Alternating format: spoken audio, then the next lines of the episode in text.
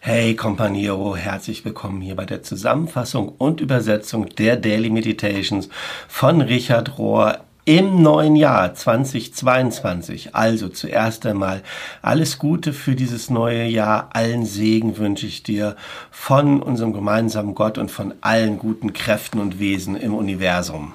So, und jetzt ist es gleichzeitig auch ein bisschen komisch mit den Meditations in dieser Zeit, weil wir ein bisschen hinterher hinken und wir sind in der Weihnachtswoche thematisch gesehen. Vom 19. bis zum 24. Dezember sind die Texte aus dieser Woche.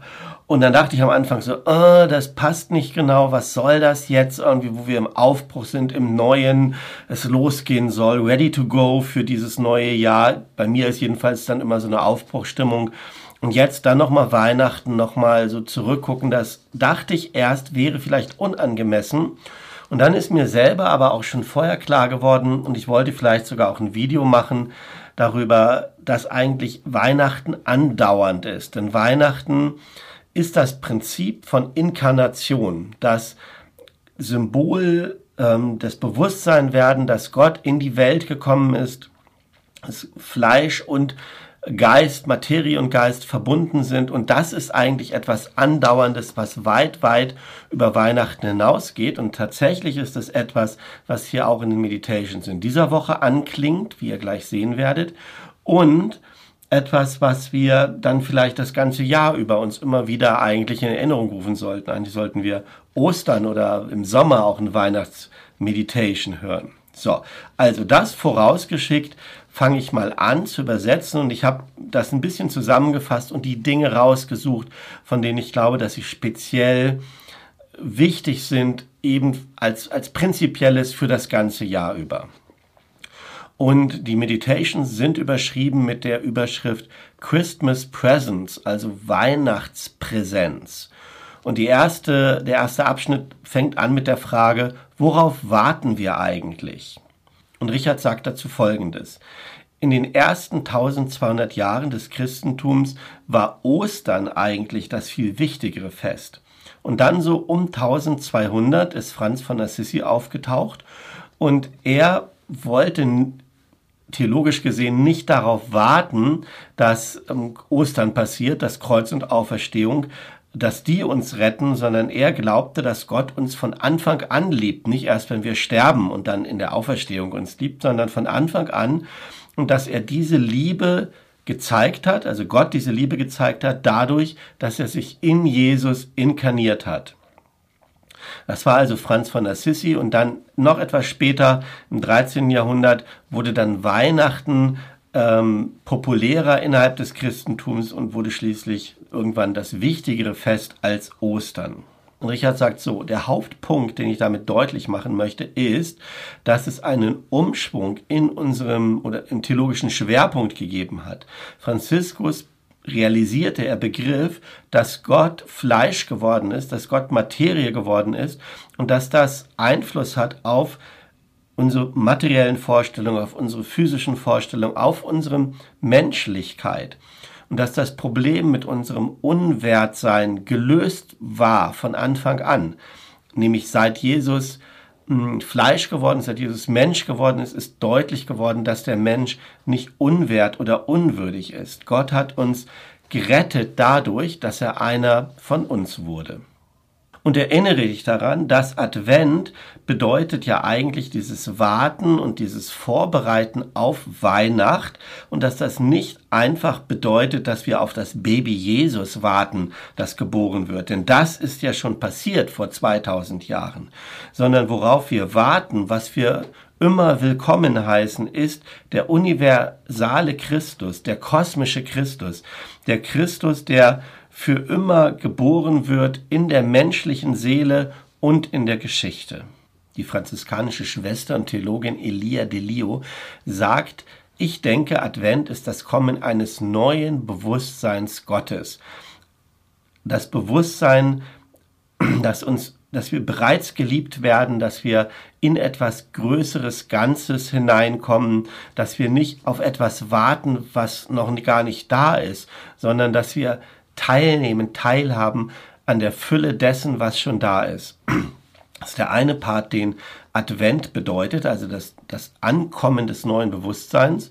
Und der andere Part, der andere Teil davon ist von Advent, ich denke, wir können Advent uns auch vorstellen, als dass Gott wartet auf uns, dass Gott darauf wartet, dass wir aufwachen zu diesem neuen Bewusstsein hin.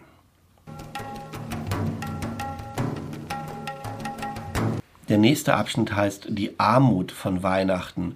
Und auch da übersetze ich ein paar Dinge, von denen ich glaube, dass sie essentiell sind und sowas wie eine ewige Wahrheit sind, die nicht nur für Weihnachten gilt, sondern die uns auch das ganze Jahr über begleiten kann. Und Richard sagt, wenn wir uns das erste Weihnachten angucken, also die tatsächlich historische, reale Geschichte von, äh, wo Jesus geboren wurde, dann sehen wir Josef, der das Gesetz bricht. Denn eigentlich, aus seiner Sicht, war er mit einer ehebrecherischen Frau zusammen und das Gesetz sagte, dass er sich von ihr hätte scheiden lassen müssen. Und obwohl er nicht wusste, dass das Baby vom Heiligen Geist ist, hat er darauf gehört und sich nicht scheiden lassen. Und er hat damit das Gesetz gebrochen. Ja?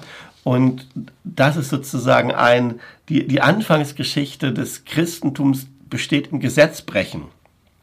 Und dann sehen wir da ein Pärchen, ähm, ein Ehepaar, ein, ein Couple, das ähm, heimatlos ist, die Flüchtlinge sind, ja, und die dann auch weiter flüchten nach Ägypten. Also so ist die Frage, was offenbart Gott mit dieser Weihnachtsgeschichte von sich selber, über sich selber? Ganz sicherlich nicht, dass es eine safe world ist, dass es eine sichere Welt ist, Gott platziert sich nicht in eine sichere, wohlhabende, gut situierte Welt, sondern at the edge, an, an die Kante, an den Rand, an das, an das untere Ende, unter die Leute und auf, äh, unter die Plätze, wo wir normalerweise Gott nicht erwarten würden, dass wir ihn oder sie dort finden, wo wir nicht Ausschau halten nach Gott und wo wir Gott nicht erwarten.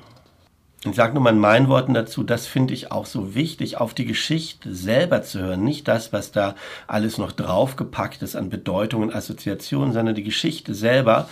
Und die sagt eben genau das, was Richard da eben ausgeführt hat. Und er endet diesen Abschnitt dann mit der Frage, was ist also unsere christliche Geschichte, our story as Christians? Was ist unsere Geschichte als Christen? Dass wir einen Gott haben, der total verletzlich ist, absolut arm ist, ein kleines Kind. Und wenn wir ganz ehrlich sind, dann sind das eigentlich nicht die Bilder von Gott, die, die wir passend finden. Das heißt, es, diese Geschichte zeigt uns geradewegs, dass Gott nicht so ist, wie wir Gott erwarten oder wie wir uns Gott vorstellen oder wie wir denken, dass Gott ist, sondern Gott ist immer der oder die ganz andere.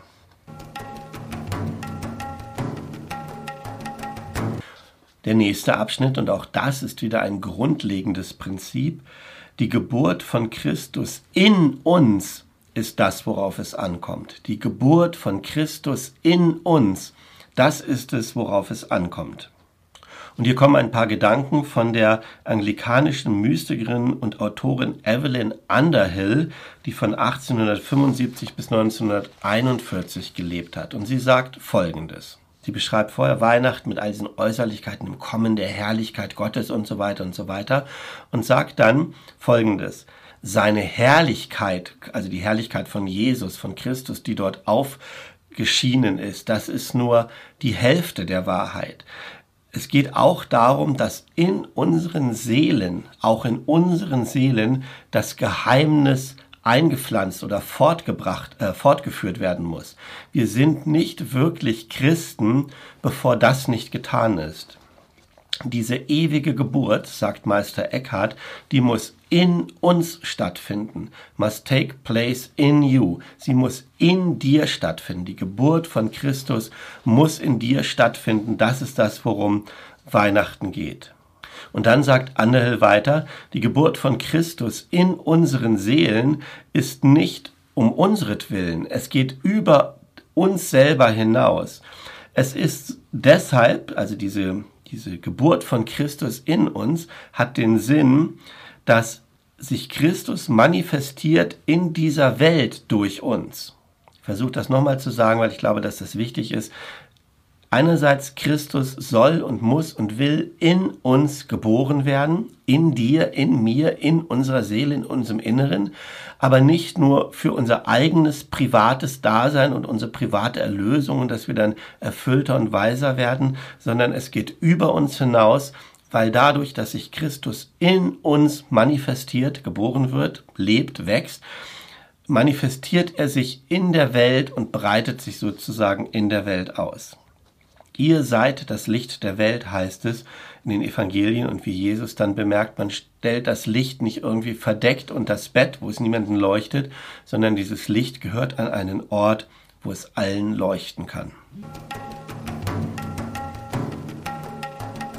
Dann springe ich mal weiter zu dem letzten Abschnitt, der heißt Only One Message, nur eine einzige Botschaft. Er fängt an mit einem Zitat aus Johannes 1, Vers 14, also dem Prolog des Johannesevangeliums. Und das Wort wurde Fleisch und es wohnte unter uns. Und wir sahen seine Herrlichkeit. Die Herrlichkeit als des Vaters eingeborenen Sohn voll der Gnade und der Wahrheit. Und das jetzt mal direkt aus dem Englischen übersetzt.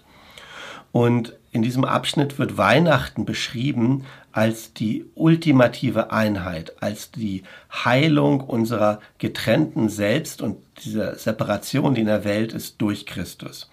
Und Richard sagt Folgendes, das ist ja jetzt der Abschnitt vom 24. Dezember, also Heiligabend.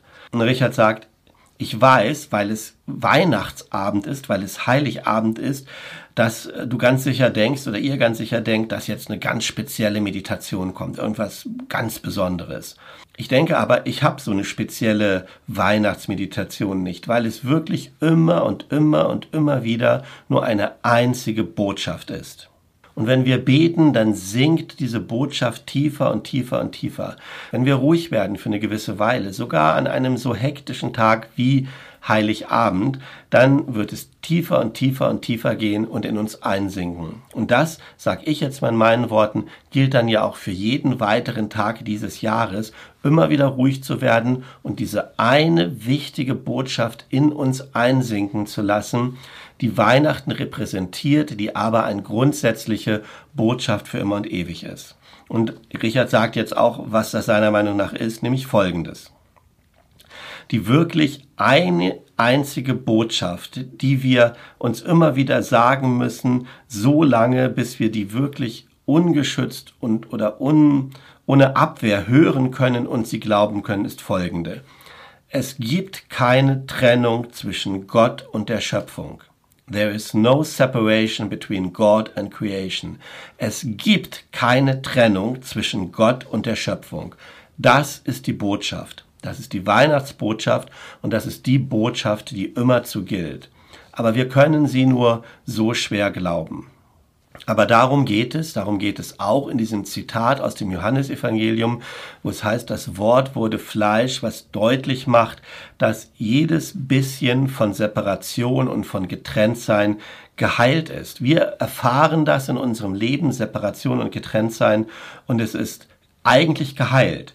Aber unsere Erfahrung ist eine andere, und weil diese Erfahrung von Getrenntsein, von Nichtzugehörigkeit, von abgetrennt, von Separation ist die Sadness of the Human Race, macht die Traurigkeit, die, ähm, die Trauer in der menschlichen Rasse aus. Weil wenn wir uns getrennt fühlen, separiert fühlen, wenn wir disconnected sind, wenn wir nicht verbunden sind, dann fühlen wir uns abgetrennt von uns selbst, von unserer Familie fühlen wir uns getrennt, von der Realität, von der Erde, von Gott. Wir fühlen uns getrennt von allem und wir werden ärgerlich werden und wir werden ärgerliche und depressive Menschen werden. Weil wir wissen, dass wir nicht für das Getrenntsein geschaffen sind, sondern wir sind geschaffen für die Einheit, für die Verbindung. Nochmal dieser Satz. Because we know, weil wir wissen, wir wurden nicht geschaffen für das Getrenntsein, für das äh, Separiertsein, sondern wir sind geschaffen für Einheit für das Verbundensein. Und Richard endet so und sagt, manchmal wachen wir auf morgens und wundern uns, was soll das alles bedeuten? Worum geht's eigentlich? Warum bin ich hier hineingesetzt in das Ganze und wo soll das alles hinführen? Ich glaube, es ist eine Schule, eine Schule des Lebens, eine Schule des Liebens. Und alles, was uns widerfährt, ist eine Unterrichtseinheit, a lesson, eine Lektion, wirklich alles. Jeder Tag, jeder Moment, jeder Besuch im Supermarkt, jeder, wirklich jeder Moment von unserem so gewöhnlichen Leben meint oder bedeutet die Offenbarung oder die Erkenntnis, die darin liegt, oh mein Gott, ich bin eine Tochter Gottes, ich bin ein Sohn Gottes, ich bin ein Verwandter von Christus. Es ist alles okay. Ich bin schon zu Hause, ich bin schon frei. Es gibt keinen Platz, wo ich erst noch hingehen muss. Ich bin schon da. Denn das ist ja die Folge von dieser Botschaft, dass wir eins sind und dass Gott und die Welt, dass Gott und die Schöpfung eins sind. Und Richards letzte Worte hier, jetzt letzte Worte, in dieser Meditation, die letzten Worte sind folgende. Freunde, wir müssen, wir brauchen so eine Art von Surrender, von Aufgabe, von Hingabe zu dieser ultimativen Bedeutung, die ich eben genannt habe. Wir, wir müssen danach verlangen, dass das zu begreifen. Wir müssen es suchen, wir müssen es wollen und wir müssen es brauchen. Und ich weiß, das hören wir nicht gerne. Wir müssen auch so ein Stück leiden dafür, dass wir da hinkommen. Und was ist dieses Leiden, fragt Richard. Leiden ist das Lehren unserer Seele, sodass da Raum wird für Liebe, sodass da Raum wird für Christus, sodass da Raum wird für Gott. Diesen letzten Satz sage ich nochmal und damit wünsche ich dir dann alles Gute für diesen Start in das neue Jahr. Leiden ist das Lehren unserer Seele, sodass da Raum ist für die Liebe, dass da Raum ist für Christus, dass da Raum ist für Gott.